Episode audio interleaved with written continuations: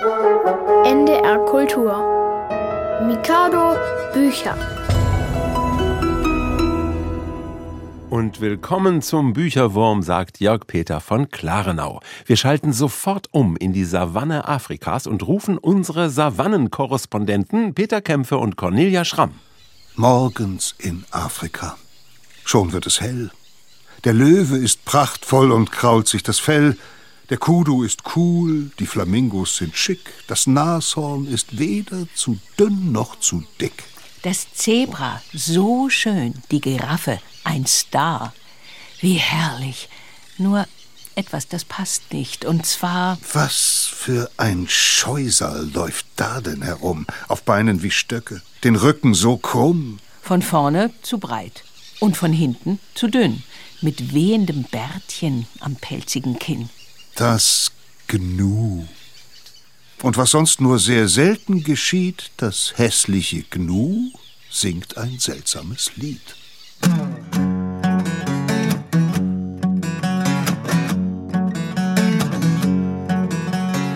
Ich bin so hässlich.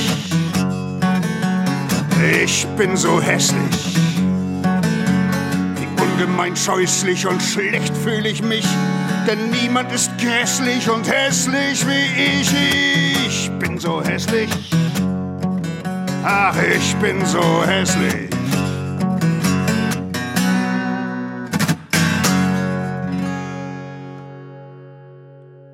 In der Savanne ist was los und ein paar tausend Kilometer weiter nördlich im NDR-Funkhaus an der Hamburger Rotenbaumchaussee begrüßen wir euch im Bücherwurmstudio. Das Bilderbuch, aus dem ihr gerade den Anfang gehört habt, ist schon vor längerer Zeit erschienen, aber es passt wunderbar an den Anfang dieser Sendung. Und an den Anfang eines neuen Jahres. Es ist nicht alles hässlich, was uns auf den ersten Blick so vorkommt. In dem Buch Die hässlichen Fünf kommt ein seltsames Casting in Gang. Eine Art Wettbewerb um das hässlichste Tier Afrikas. Das Gnu ist nämlich erst der Anfang. Auf der nächsten Seite kommt ein Tier, das noch viel hässlicher ist. Äh, sag mal, du komisches Tier, wer du bist. Äh, hallo. Entschuldigung, wenn ich es erwähne. Ich bin am hässlichsten. Ich, die Hyäne. Mein Fell ist so borstig, hat Tüpfel und Flecken. Und wem ich begegne, der will sich verstecken. Denn niemand ist hässlicher, so viel ist sicher. Und nichts ist so schlimm wie mein doofes Gekicher. Man kann mich nicht leiden, man lässt mich in Ruhe. Das Gnu sagt, oh du, gesell dich dazu. Und die hässlichen zwei, was sonst selten geschieht, singen zusammen ein seltsames Lied.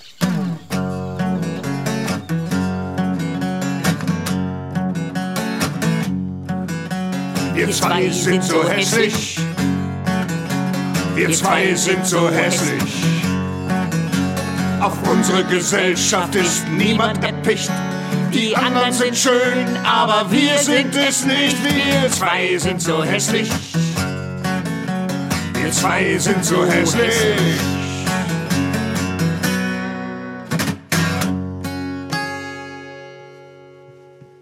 Spätestens jetzt, das müsst ihr zugeben, will man unbedingt auch etwas über die anderen hässlichen Tiere erfahren, die dann auch zuverlässig auftauchen. Nicht nur in dem Buch Die hässlichen fünf, erschienen bei Belz und Gelberg, sondern nachher auch noch in dieser Bücherwurmsendung hier auf NDR Kultur. Die Stimmen von Cornelia und Peter habt ihr schon gehört. Mit euch geht es ja noch herrlich hässlich weiter nachher. Aber jetzt brauchen wir euch erstmal wieder als Menschen, denn wir haben ja auch noch andere Bücher, die wir heute empfehlen. Worum geht es? Also, ich stelle euch Hanno vor. Ein Junge, der eines Tages von seiner Mutter erfährt, er soll aus seinem Zimmer raus und Platz für eine Mitschülerin machen, die mal soeben für ein paar Wochen in Hannos Familie einziehen wird. Das ist übrigens ein Mädchen, das wohl das unbeliebteste Mädchen der Klasse ist. Also Hanno ist fassungslos. Wir versuchen ihm beizustehen. Cornelia, kommen die Hauptpersonen in deinem Buch denn ohne Stress ins neue Jahr? Nee, das wäre ja langweilig. Nein, nein, die beiden Geschwister Birdie und Jack müssen sich an ein ganz neues Zuhause gewöhnen. Ihr Onkel kümmert sich um sie oder sagen wir besser, er versucht sich zu kümmern, doch die Luft wird immer dicker, sie kriegen keinen Alltag miteinander hin und es sieht nicht danach aus, dass es besser wird. Ein wichtiges Buch liegt hier auch noch vor uns, eines, das sehr zu Herzen geht. Ja. Der Titel ist Als die Welt uns gehörte. Das Buch spielt in den 30er Jahren des vorigen Jahrhunderts. Erzählt wird die Freundschaft von drei Kindern, die in Wien aufwachsen und am Anfang des Buches unzertrennlich sind. Doch Gefahr zieht auf. Die Freundschaft der Kinder droht zu zerbrechen und überhaupt ist alles aus den Fugen, denn Hitler verbreitet Angst und Schrecken und er bereitet einen Krieg vor. Wie das den Alltag der Menschen verändert, darüber erfahren wir viel in diesem Roman. Ja, aus allen diesen Büchern hört ihr Leseausschnitte. Kinder werden sich auch noch als Testleser zu Wort melden. Und wir stellen wieder unsere gefürchteten Preisfragen. Und die sind nicht einfach, aber das ist ja gerade das Reizvolle, oder? Wer gut zuhört, ist weit vorn. Denn alle Antworten auf unsere Fragen sind in den Leseausschnitten versteckt. Und eure Chancen, ein Buch zu gewinnen, sind ziemlich hoch, wenn ihr alle vier Fragen beantworten könnt. Nach unserer vorigen Sendung ist das diesen Kindern gelungen, deren Namen ich jetzt wieder mit Hilfe unserer Tempotaste bekannt gebe. Pepe Rösiger aus Potsdam, Luisa Arnold aus Meppen, Marlin Mahlert aus Herzberg, Emma Breitmann aus Kiel und Tom Haller aus Kassel. Herzlichen Glückwunsch. Los geht es mit dem ersten Buch Birdie und ich. Das ist der Titel. Cornelia, wer ist Birdie und wer ist ich? Ich ist die Erzählerin. Das ist ein Mädchen, das verwirrenderweise Jack heißt. In Amerika wird Jack auch als Mädchenname verwendet. Birdie ist ihr kleiner Bruder, für den sie da sein will, auf den sie aufpassen will, so gut es eben geht. Es geht nicht wirklich gut am Anfang dieser Geschichte. Beide Kinder müssen damit zurechtkommen, dass ihre Mutter vor kurzem gestorben ist. Die Familie versucht zu helfen. Die beiden Brüder der Mutter sind bereit, die Kinder aufzunehmen. Zuerst lebten Jack und Birdie bei Onkel Carl. Die drei mögen sich, doch Carl ist ein Chaot, ein normales Alltagsleben zu organisieren, das schafft er nicht. Und nach wenigen Monaten wird klar, auf Dauer wird das nichts. Also nimmt der andere Onkel die Kinder bei sich auf. Er heißt Patrick. Ihn kennen die Kinder kaum. Er ist anders als Karl. Streng, unnahbar, aber er hat sein Leben im Griff. Doch die Kinder kommen sich verloren vor beim Wechsel vom einen Onkel zum anderen. Nachdem ich ein bisschen ausgepackt habe, suche ich Birdie und finde ihn im Wohnzimmer, wo er auf der Sofalehne sitzt und durch das große Fenster hinausstarrt. Ist dir kalt? frage ich. Du siehst so aus. Es ist kalt, wenn man so am Fenster sitzt. Warum sitzt du dann da? Wenn man genau hier sitzt und hinausschaut, dann erinnert der Blick ein bisschen an unseren Vorgarten. Mir ist nicht kalt, aber ich gehe zum Holzofen und baue eine kleine Brücke aus Holz, so wie Mama es mir beigebracht hat. Ich knülle Zeitungspapier zusammen und schiebe es zusammen mit Holzchips unter die Brücke. Dann zünde ich ein Streichholz an. Die Zeitungen fangen schnell Feuer und einen Moment lang schaue ich in die Flammen, bevor ich die kleine Tür wieder schließe. Endlich wird es warm genug, dass Birdie seine Kapuze absetzen kann. Gerade will ich ihn fragen, was an dem Blick aus Patricks Fenster ihn so an zu Hause erinnert, aber da sehe ich es auf einmal selbst, vielleicht nicht genau dasselbe wie er, doch das Feuer und die Tatsache, dass wir in einem richtigen Wohnzimmer auf einer richtigen Couch sitzen, einer Couch, auf der wir nachts nicht schlafen müssen, das alles gibt mir auf einmal das Gefühl, dass unser Leben mit Mama nicht nur ein Traum war anders als ich es mir die letzten zehn Monate immer eingeredet habe. Wir haben wirklich in einem Haus gelebt. Wir hatten wirklich unsere eigenen Zimmer mit unseren eigenen Sachen, unser eigenes Leben. Das alles gab es wirklich. Dann geht die Haustür auf und gleich hört man das Geklingel von Dukes Halsband. Ich setze mich auf, Birdie und ich schauen zur Tür. Patrick erscheint, schaut kurz bei uns rein und sagt, in etwa einer halben Stunde gibt's Essen. Er nickt und verschwindet, und Birdie und ich schauen einander an. Sollen wir wirklich mit ihm zusammen essen? fragt Birdie. Ich fürchte, wir müssen. Ich habe keine Lust zum Abendessen mit ihm. Birdie holt seine Wutmütze hervor, die alte, glitzernde lila Strickmütze, die oben spitz zuläuft wie ein Elfenhut. Mama hat sie ihm gestrickt. Ich nenne sie die Wutmütze, weil Birdie sie nur aufsetzt, wenn er wütend ist.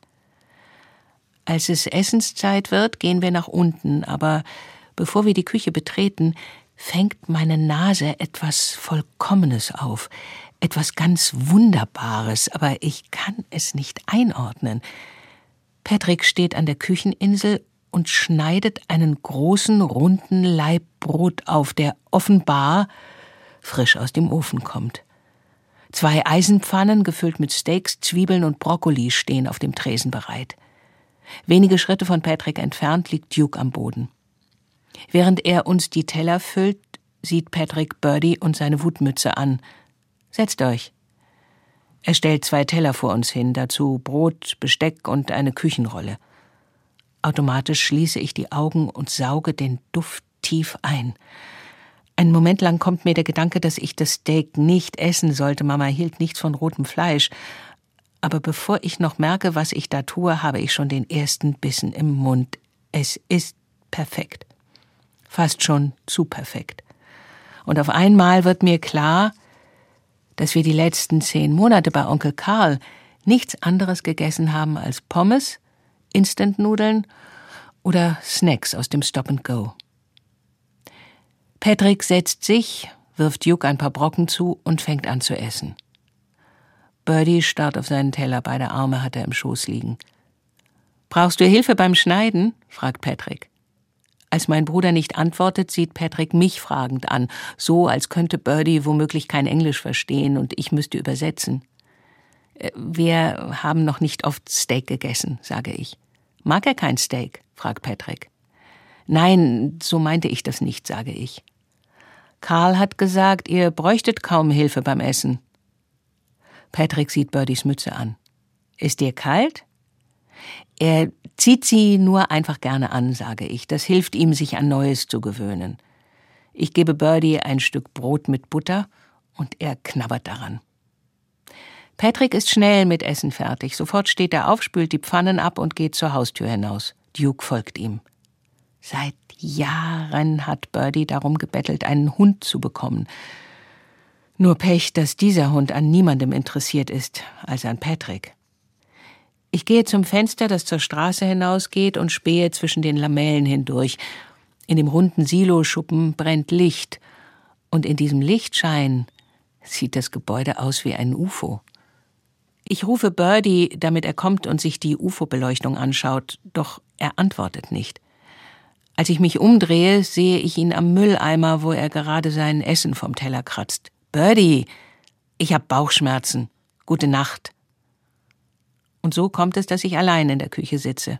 Allein mit einer alten, grünen, tickenden Uhr und einem Loch in der Brust, das bis zum Mittelpunkt der Erde hinunterreicht.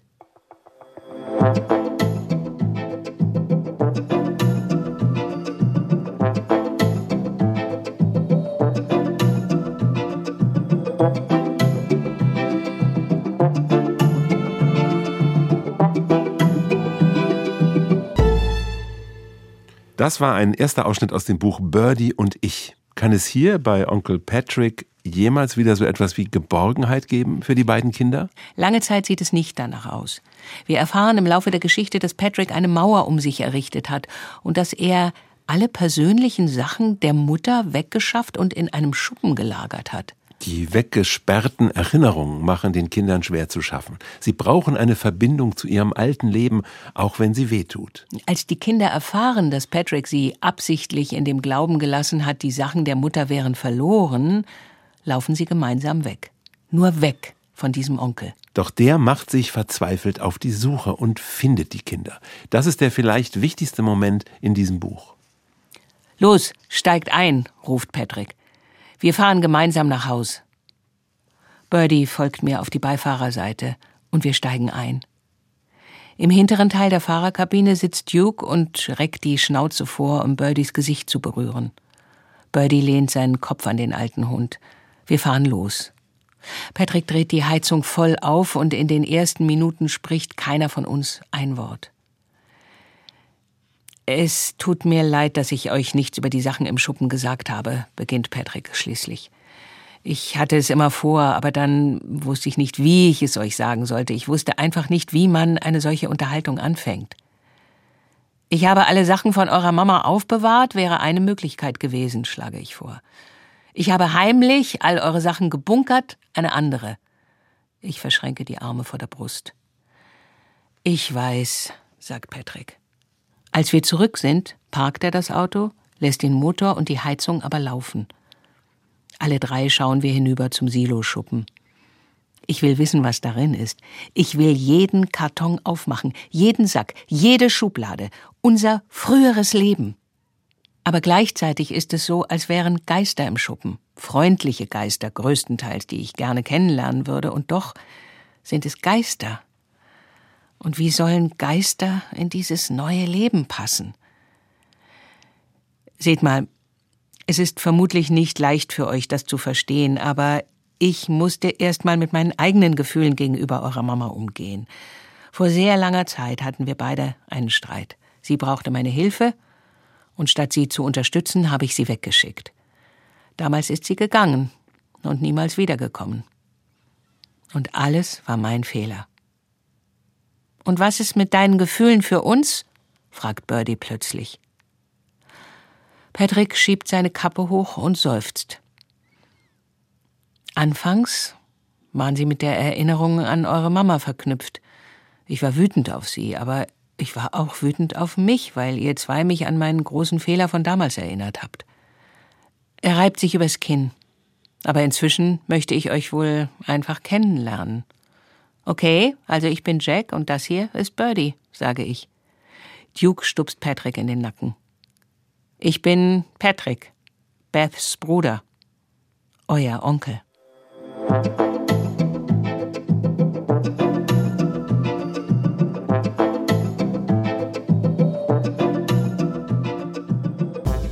Das waren Ausschnitte aus dem Buch Birdie und ich.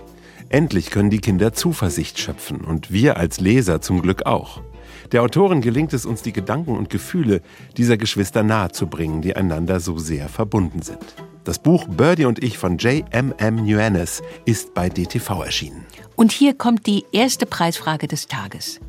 Was trägt Birdie beim Essen auf dem Kopf? Wie nennt seine Schwester Birdies Kopfbedeckung, die er immer aufsetzt, wenn er sich ärgert? Schreibt die Antwort auf. Die nächste Frage folgt in Kürze.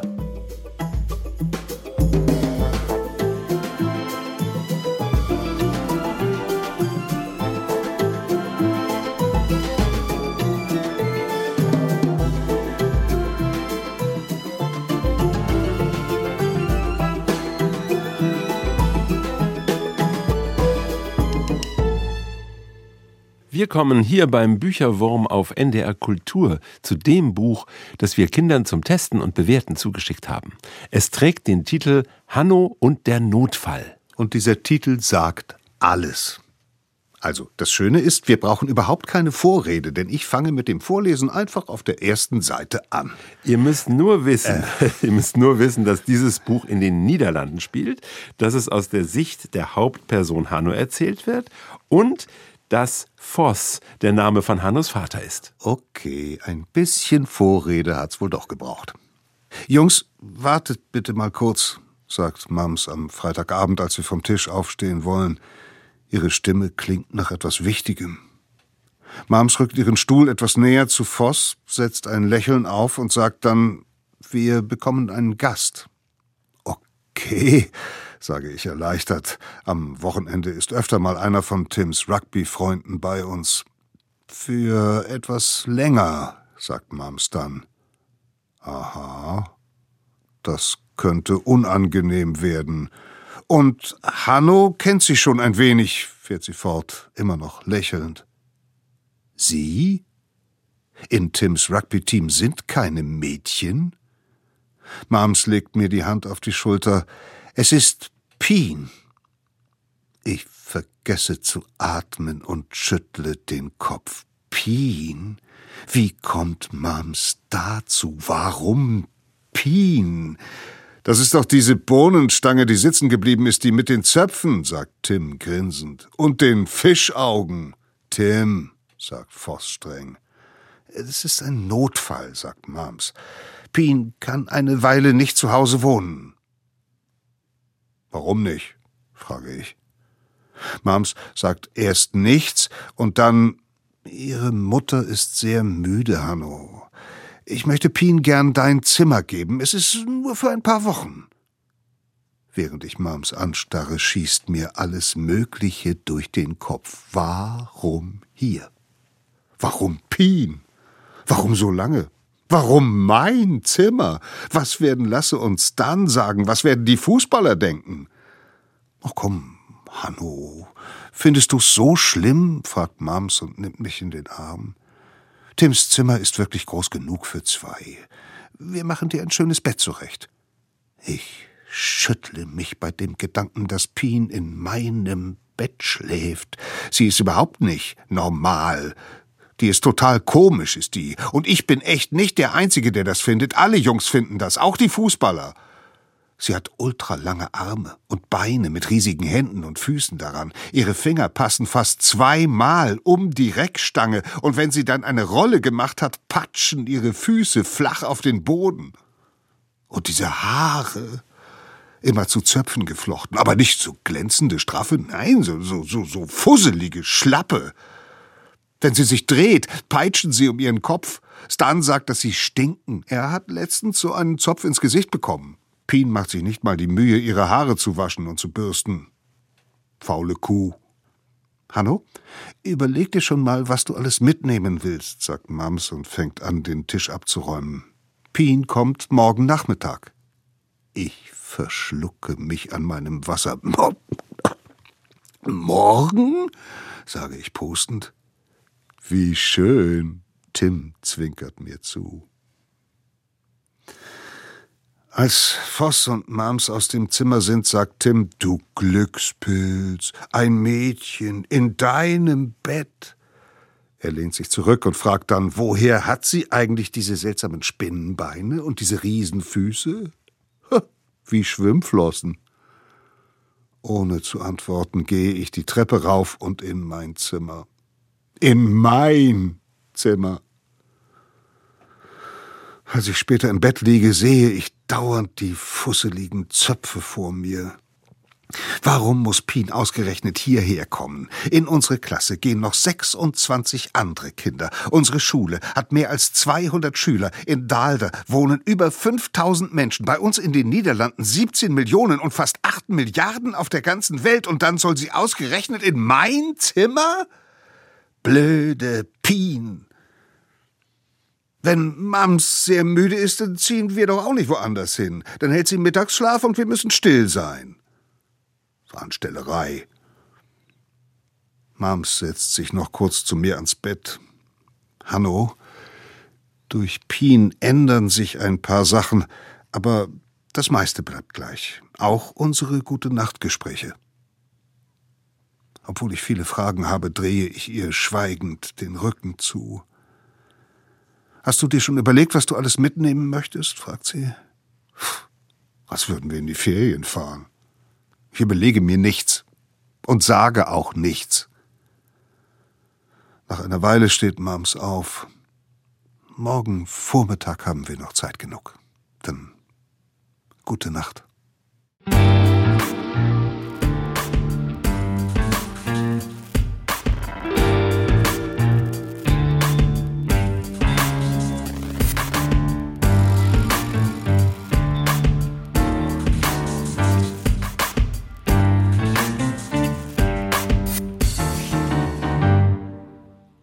Eben habt ihr den Anfang des Buches Hanno und der Notfall gehört. Hanno ist ganz schön aufgewühlt, das haben wir gemerkt. Aber er hat das große Glück, eine Vertrauensperson zu haben, einen Erwachsenen, bei dem er Kummer besprechen und abladen kann.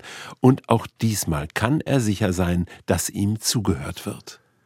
Die Schiebetür von Kees Werkstatt steht einen Spalt offen. Ich höre jaulende Gitarrenmusik. Hallo, Hanno, ruft Kees hinter einem hängenden Fahrrad. Er geht zum Radio, um die Gitarren zu besänftigen. Hey, sage ich und klettere auf die Werkbank. Mit zwei Ringschlüsseln gleichzeitig dreht Kees das Hinterrad fest und stößt es dann an. Er stellt sich genau dahinter und kneift ein Auge zu, dadurch wird seine schiefe Oberlippe noch ein wenig schiefer. Als das Rad ausgedreht hat, fragt er endlich Na, wie geht's? Schlecht. Er sieht mich durch die Speichen an. Warum? Pien kommt. Aha. Käs wischt mit einem Tuch über die Felgen, jetzt glänzen sie schön. Die ist total komisch und schläft in meinem Zimmer. Aha. Sie hat Zöpfe, Fischaugen und Spinnenbeine und ihre Hände und Füße sehen aus wie Schwimmflossen. Das ist wirklich seltsam, sagt Käs. Und äh, wie ist sie sonst? Ich seufze. Ungeschickt, dumm, nervig und hässlich. Aha. Dann hat sie nicht viel Glück gehabt. Ich hab kein Glück gehabt, ruf ich. Sie schläft in meinem Bett. Käs sieht mich an. Zwischen seinen Augenbrauen entstehen zwei Falten. Aha. Und was wird mit dir? Ich muss bei Tim unten im Stockbett schlafen und meine Arbeitssachen in den Schuppen bringen. Kees lehnt sich an die Werkbank und wischt die Hände an seinem blauen Overall ab. Bevor du dir eine Lösung ausdenken kannst, musst du dir die Situation erstmal gründlich anschauen, Hanno. Das mache ich bei den kaputten Rädern auch so. Ich lasse sie erst eine Weile stehen. Er verschränkt die Arme vor der Brust. Wann kommt Pien? Heute Nachmittag schon, antworte ich. Dann schau dir ein paar Tage genau an, was alles passiert. Und danach, dann sehen wir weiter. Aus der untersten Schublade holt er eine kleine Bürste und fegt sorgfältig das Zahnrad sauber. Mit ein wenig Glück kann ich dir dann weiterhelfen. Ich seufze. Käs hat viel Glück. Das sieht man an allem.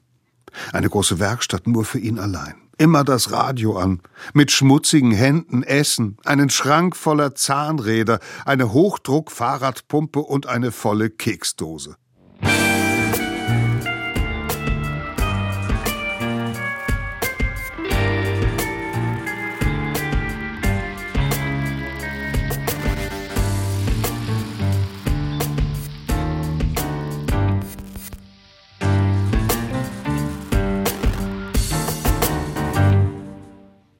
Wie wird das laufen, wenn Pien einzieht in Hannus Zimmer? Gibt es Dauerkrach oder kommen die beiden miteinander klar? Das sagen uns jetzt die beiden Kinder, die dieses Buch für uns gelesen haben. Wir sind gespannt auch auf ihre Meinung zu dem Buch. Hallo, ich bin Janik, bin neun Jahre alt und ich wohne in Hamburg Sternschanze. Und ich habe Hanno und der Notfall von Anne Jan Miras gelesen. Also die Hauptperson ist Hanno die Mutter von einem Mädchen aus Hannos Klasse, die ist halt krank und auf Kur.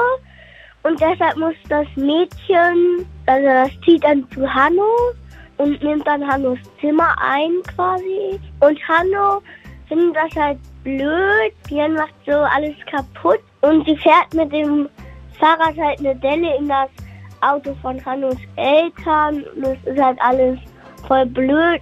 Ja, schlimm irgendwie. Und dann findet das Mädchen ein Buch mit den Gedichten, die sie denkt halt von ihrem Vater sind.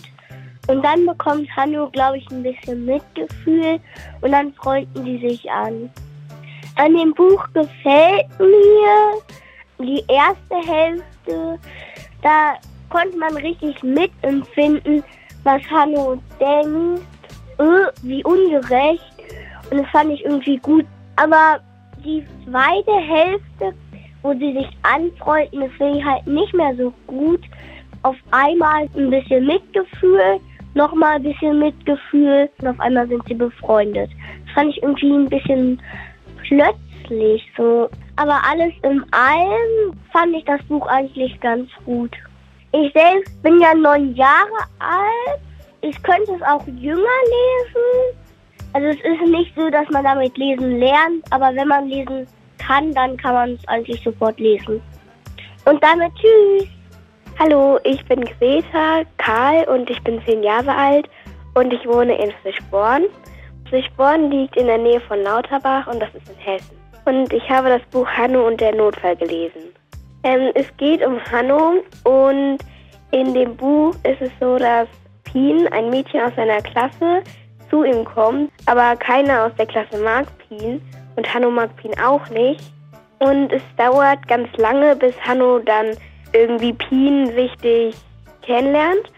Und Hanno merkt dann, dass Pien ähm, Gedichte schreibt und auf jeden Fall findet Hanno dann die Gedichte auch spannend und so lernt er Pien dann besser kennen. Also die werden dann Freunde. Also nicht so ganz, ganz gute Freunde, aber besser wie vorher. An dem Buch gefällt mir, dass sie alle denken halt, dass Pien halt blöd ist, aber dann ist Pien ja doch gar nicht so blöd. Und mir gefallen auch die Gedichte am Ende von den Kapiteln. Der Titel heißt ja und der Notfall und da erwartet man was ganz anderes, wie im Buch wirklich ist. Ich empfehle das Buch für Jungs und für Mädchen. Ich würde das Buch ab 9 oder 8 empfehlen. Tschüss. Vielen Dank, Janik und Greta, euch beiden fürs Testen und Bewerten. Das Buch Hanno und der Notfall von Anne-Jan Miras ist bei Gerstenberg erschienen. Und hier kommt die zweite Preisfrage des Tages. Hanno beschreibt seine neue Mitbewohnerin nicht gerade freundlich. An was erinnern ihn die großen Hände und Füße von Pien? Kleiner Tipp, er denkt an etwas, das man normalerweise beim Baden anzieht. Notiert euch den gemeinen Vergleich. Frage 3 folgt in Kürze. Und wir nähern uns hier langsam schon mal wieder der Savanne.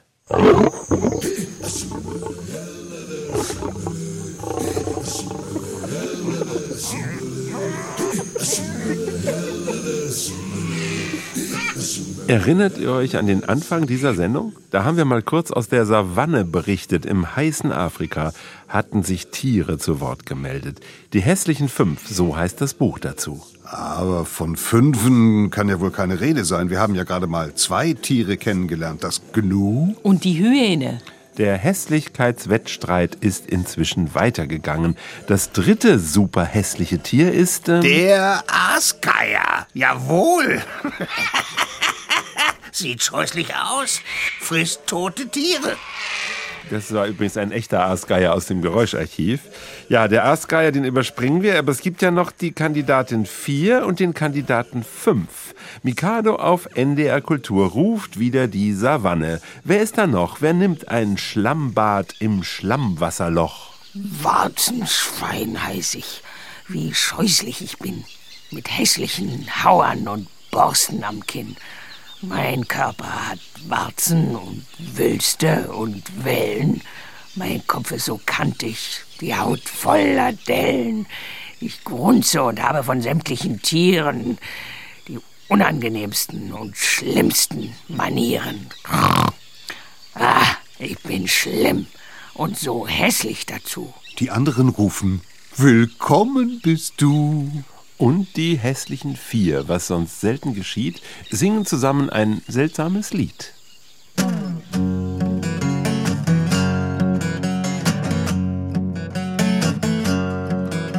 Wir vier sind so hässlich.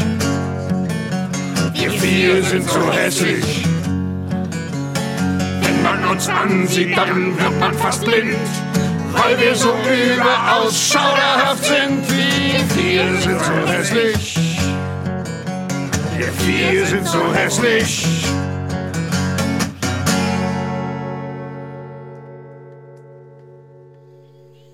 Doch wer ist das dürre, abscheuliche Vieh, das die Tüten durchwühlt da auf der Mülldeponie? Der Marabu bin ich.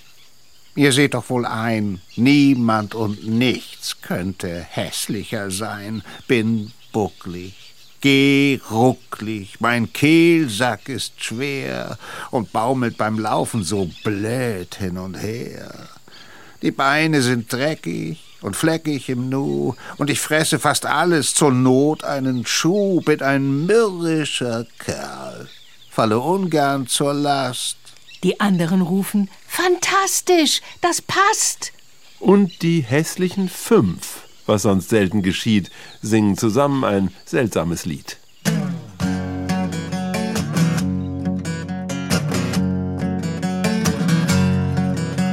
Wir fünf sind so hässlich. Wir fünf sind so hässlich. Die anderen flüchten, sobald sie uns sehen. Es wundert uns nicht und ist leicht zu verstehen, denn wir fünf sind so hässlich. Wir fünf sind so hässlich. So hässlich, Gott sind wir hässlich. Moment. Psst. Seid mal still. Hört mal zu. Was ist das? Ein Piepen und Rufen auf Bäumen im Gras. Hallo? Eure Kinder, die rufen euch hier. Gefüttert, getröstet, geliebt werden wir. Ihr schniegelt und striegelt und laust uns so nett, erzählt uns Geschichten und bringt uns ins Bett. Wir finden euch so, wie ihr seid. Wunderbar. Mit Warzen und Borsten, mit Haut und mit Haar, mit Grunzen und Pfeifen, Gebell und Gebrüll, trotz fleckiger Beine und Stochern im Müll. Wie lieb und wie schön und wie mutig ihr seid. Drum lasst uns was singen. Sind alle bereit? Ihr fünf seid so schön, ihr fünf seid so schön, so schön. Seid süßer als Honig und stark wie ein Held, seid ganz genau das, was uns wirklich gefällt. Ihr fünf seid so schön, ihr fünf seid so schön so schön. Ihr seid das Beste dieser Welt. Das war nun wirklich was ganz Besonderes hier auf NDR Kultur. Nach dem Motto Wir spielen ein Buch haben wir euch das Bilderbuch Die hässlichen Fünf vorgestellt. Herrlich gereimt und wunderbar gezeichnet vom Erfolgsgespann Axel Scheffler und Julia Donaldson. Sag mal, die kennen wir doch vom Gryffalo. Ganz genau. Und auch mit diesem Buch schmuggeln die beiden eine kleine Botschaft in unsere Herzen. Wer oder was hässlich und grässlich ist, darüber sollten wir nicht voreilig ein Urteil fällen. Aber auf eins können wir uns ja wohl einigen, oder? Dass dieses Buch nämlich nicht hässlich ist. Und auch nicht grässlich. Nein, die hässlichen fünf von Axel Scheffler und Julia Donaldson ist bei Belz und Gilberg erschienen. Und hier kommt die dritte Preisfrage des Tages. Wie heißt das vierte hässliche Tier, das so gern im Schlammwasserloch badet und mit hässlichen Hauern und Borsten ausgestattet ist? Also, äh, es ist doch so, dass du das gesprochen hast, Cornelia, ne? Ja, das kann man wohl sagen. Ja, ja, zugegeben. Also die Frage ist gemein. Ah, apropos gemein, ein kleiner Tipp. Gemein, das reimt sich ja auf. Punkt, Punkt, Punkt. Ja, eine Frage fehlt euch jetzt noch. In gut zehn Minuten kennt ihr diese Frage.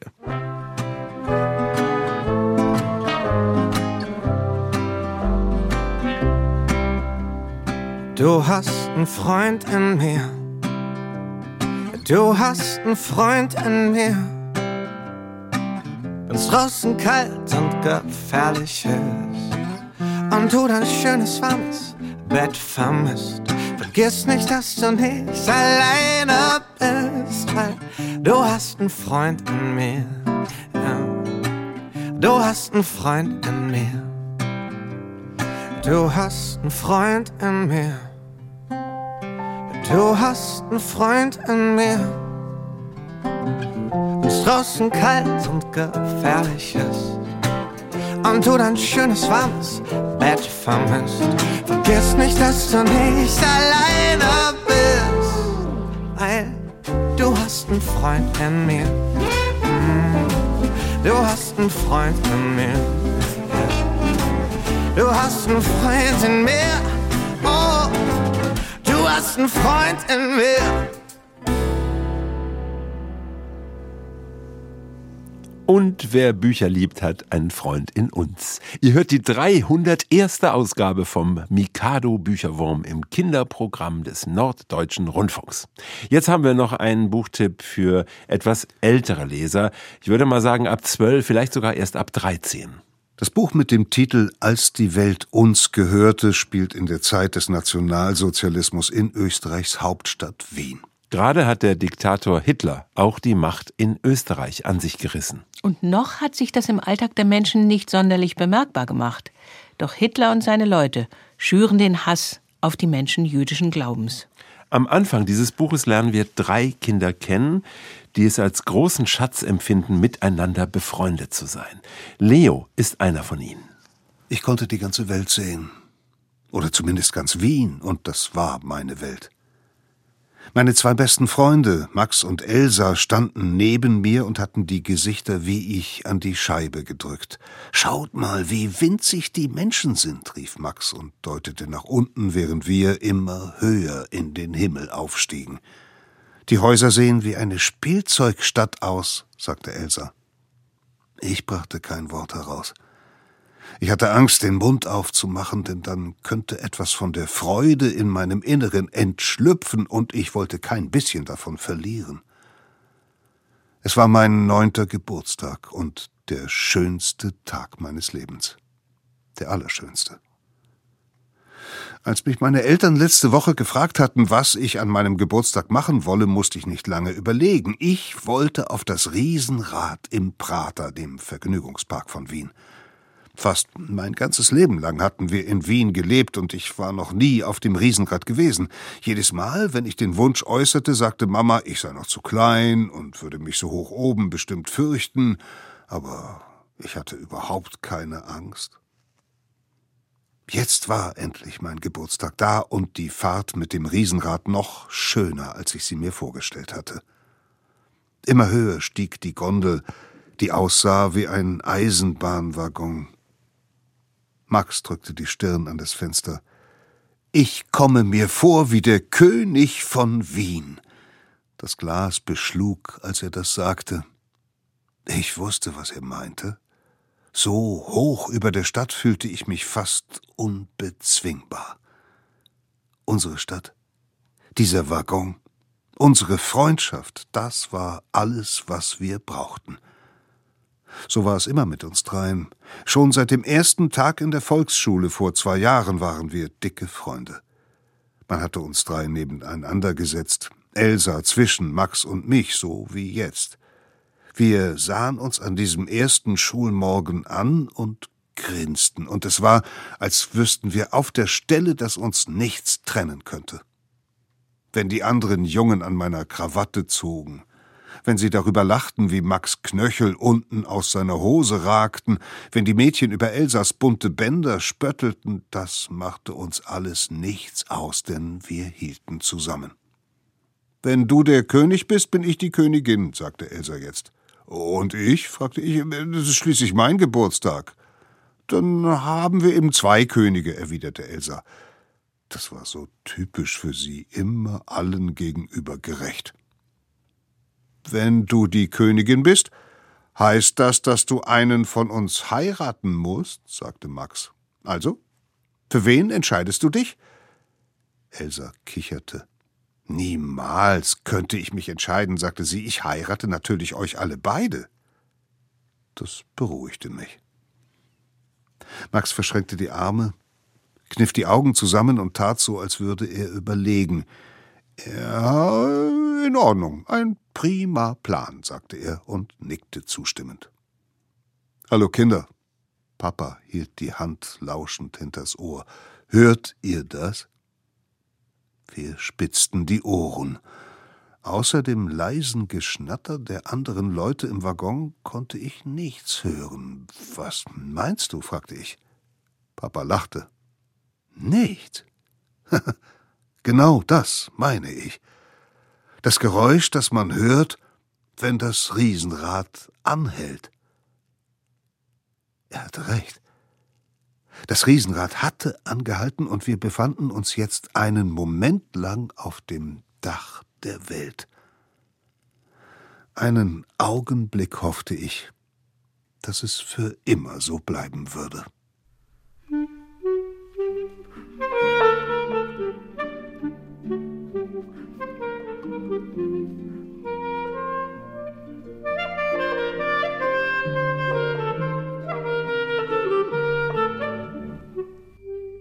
Wenn ich groß bin, werde ich Mrs. Stuart.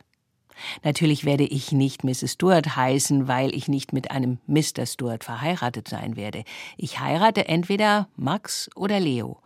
Und ich heiße wohl entweder Frau Huber oder Frau Grünberg.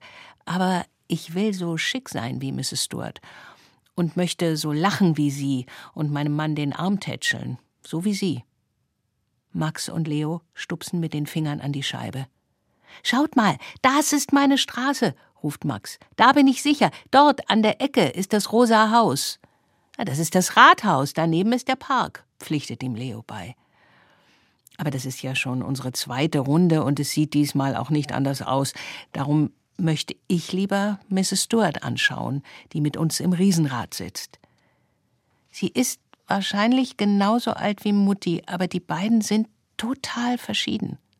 Mrs. Stuart trägt ein rotes Kleid, sie hat ein rotes Hütchen auf und um die Schultern einen braunen Kragen aus Fell, der so flauschig ist, dass ich zuerst dachte, er sei lebendig. Sie ist so ganz anders als meine liebe Mutti. Die trägt seit neuestem eigentlich immer nur graue Sachen. Das war früher anders, aber jetzt nur noch grau und schwarz. Und ihre Augen wirken genauso dunkel wie ihre Kleider. Gestern habe ich mitbekommen, wie sie und Vati sich leise in der Küche unterhielten. Ich hockte auf dem Treppenabsatz hinter dem Geländer und konnte sie hören, ohne bemerkt zu werden.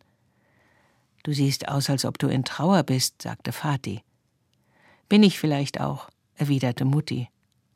Um wen denn? Darauf folgte ein langes Schweigen.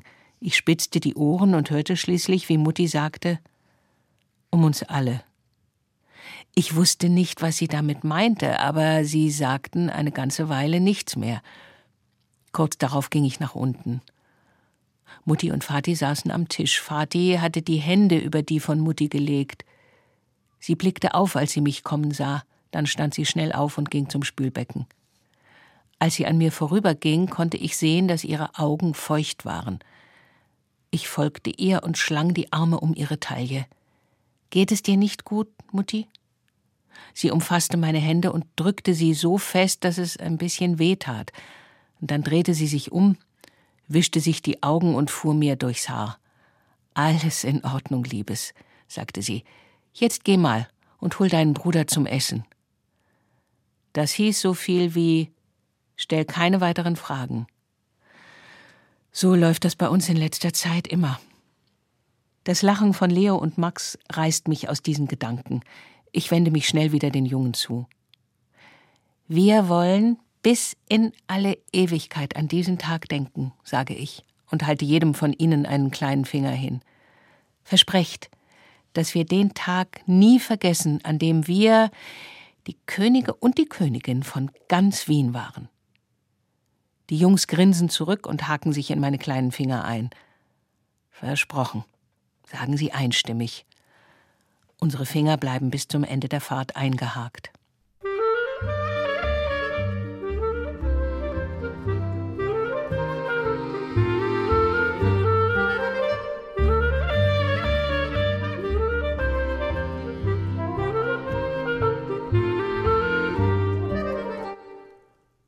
Max. Manchmal versuchte Max sich an sein Leben ohne Leo und Elsa zu erinnern. Auch wenn sie sich erst seit der Einschulung vor zwei Jahren kannten, kam es ihm vor, als seien sie schon immer beste Freunde gewesen. Wenn er an sein Leben vor dieser Zeit dachte, waren seine Erinnerungen nicht die glücklichsten. Er wusste noch, wie er allein in seinem Zimmer saß und sich die Ohren zuhielt, um nicht hören zu müssen, wie sich seine Eltern stritten – sein Vater, der schrie und tobte, und seine Mutter, die ihn zu beruhigen versuchte. Es ging immer um Geld. Darum, dass sie nie genug hatten, seit sein Vater arbeitslos geworden war, als das Unternehmen, für das er arbeitete, pleite gegangen war. Max Mutter sagte immer, sie hätten doch noch genug, um durchzukommen, aber seinem Vater reichte das nicht. Er war zu stolz, um sich mit Durchkommen zufrieden zu geben. Lieber schrie und tobte er und gab allen die Schuld daran, außer sich selbst. Und Max vergrub sich in seinem Zimmer, hielt sich die Ohren zu und wartete, bis sie aufhörten zu streiten. In der Schule war es auch nicht besser.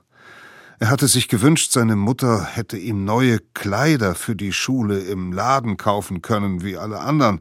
Stattdessen musste er weiter seine alten Hochwasserhosen und gestopften Pullover tragen. Die anderen Kinder hänselten ihn. Und Max lernte, ohne Anerkennung oder Freunde oder Zuwendung auszukommen. Als sein Vater dann schließlich wieder Arbeit hatte und sie sich neue Sachen leisten konnten, war es zu spät. Die anderen Kinder sahen in ihm einen Außenseiter, eine Witzfigur. Das änderte sich erst, als er Elsa und Leo kennenlernte. Sie behandelten ihn unvoreingenommen. Und mehr Freunde als die beiden brauchte er nicht. Aber es wäre doch schöner, fand er, wenn sein Vater mit ihm reden oder scherzen könnte, wie Leos Vater. Er wusste nicht einmal recht, wann sein Vater ihn das letzte Mal angesehen hatte. Er war nur noch bei der Arbeit und abends bei Versammlungen. Über seine Arbeit sprach er nie. Aber er redete ja sowieso fast überhaupt nicht mit Max, außer dass er immer was an ihm auszusetzen hatte. Tage wie dieser? Augenblicke mit seinen besten Freunden waren daher das Kostbarste, das Max hatte. Es war herrlich, die Stadt aus diesem Riesenrad zu überblicken. Und Elsa und Leo waren dabei. Das Band ihrer Freundschaft fühlte sich so tief und breit an wie die Donau.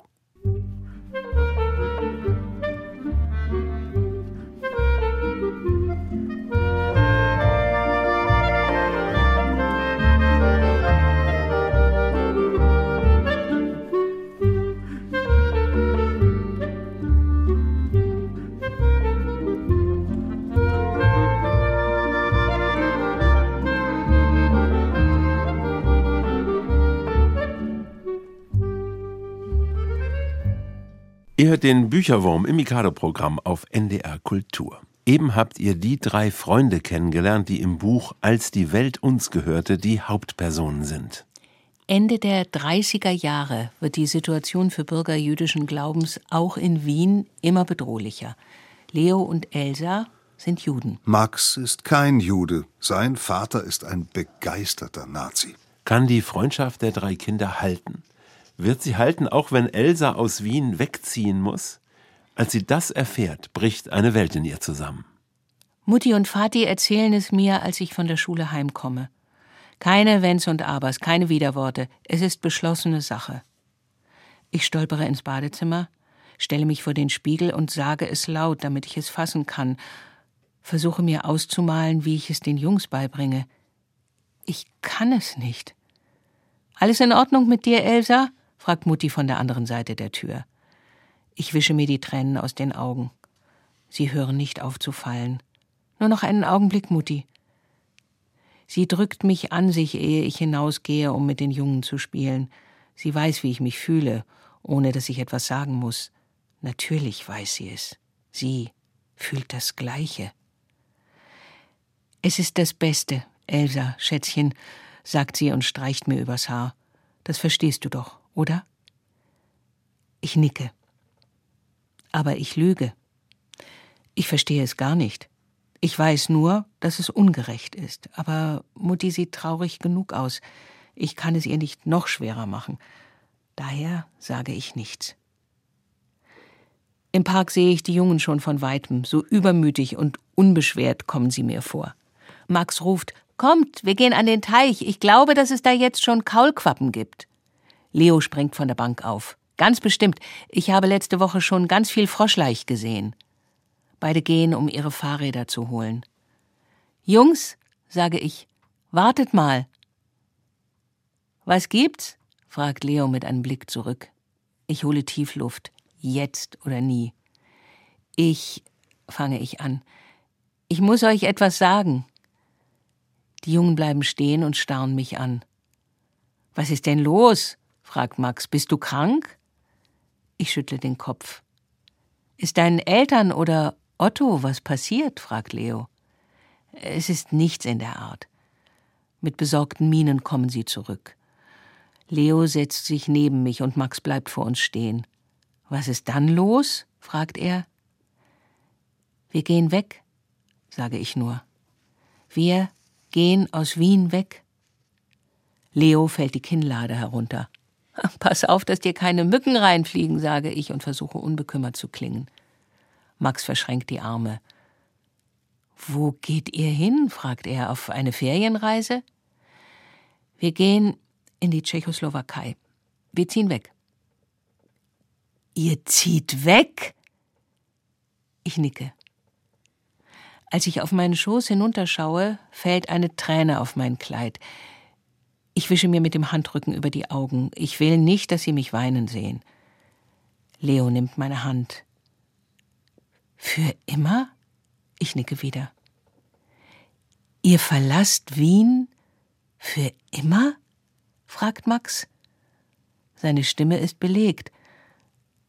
Aber warum denn? Ein komisches Gefühl ergreift mich, ehe ich antworte. Ich möchte nicht wiederholen, was Mutti und Vati mir erzählt haben. Es klingt so unsinnig, aber ich weiß nicht, was ich stattdessen sagen soll. Ich sehe Max an. Meine Eltern sagen, dass es hier nicht mehr sicher ist. Max sieht sich im Park um. Nicht sicher? Hier. Er deutet auf unsere Räder. Hat man uns jemals die Räder geklaut? Er macht eine Geste zu den Wegen hinter uns. Wieso soll es nicht sicher sein? Was meinen deine Eltern? Er klingt aufgebracht. Leo sagt nichts. Er hält nicht mehr meine Hand, und ich habe den Eindruck, dass sich sein Körper verkrampft hat. Nicht sicher für uns, sage ich leise. Uns? wiederholt Max. Ich schüttle den Kopf. Nicht für dich, sage ich. Und dann deute ich auf Leo und auf mich selbst uns. Max sieht mich mit gerunzelter Stirn an. Verstehe ich nicht. Ich sehe ihm fest in die dunklen Augen. Ein Gefühl der Befangenheit ergreift mich, als ich antworte. Weil wir Juden sind.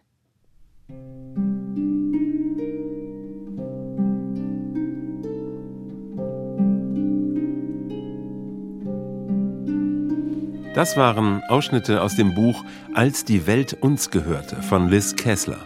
Bis zum Kriegsende erleben wir nun mit, wie es diesen drei Kindern ergeht. Die Autorin ist übrigens die Tochter von Leo. Das Buch handelt also von Personen, die es wirklich gab. Und was beschrieben wird, hat sich wirklich ereignet. Das macht dieses Buch so intensiv. Liz Kessler bringt uns Unbegreifliches nahe. Sie spart nicht Schrecken, Tod und Entsetzen aus. Man kann darüber streiten, ob sie dabei zu weit geht. Wir empfehlen dieses manchmal nicht leicht zu ertragende Buch Leserinnen und Lesern ab zwölf Jahren. Als die Welt uns gehörte, ist im Fischer Verlag erschienen. Hier kommt die vierte und letzte Preisfrage des Tages. Womit dürfen die Kinder an Leos Geburtstag fahren? Von wo aus können Sie die ganze Stadt Wien überblicken? Schreibt die vierte Antwort auf. Die Adressen für eure Lösungen verraten wir euch gleich.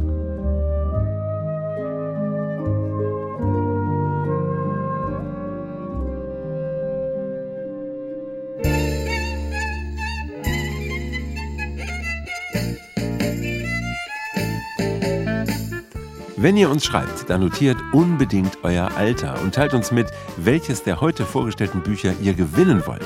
Die Adresse benutzt ihr auch, wenn ihr euch mal als Testleserin oder Testleser bewerben wollt.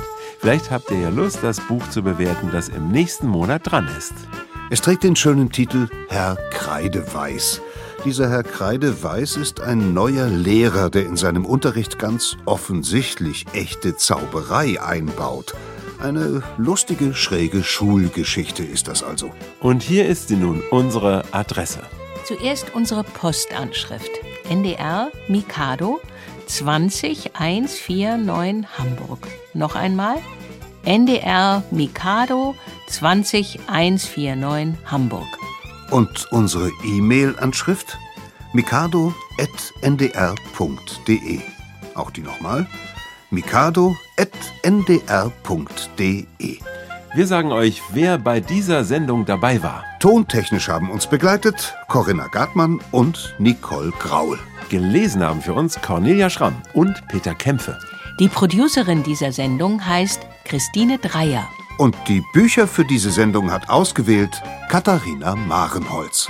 Am Mikrofon war Jörg Peter von Klarenau und natürlich findet ihr unsere Buchtipps auch im Internet. Die Adresse ndr.de-mikado. Und wir drei hier im Studio sagen jetzt gemeinsam Tschüss.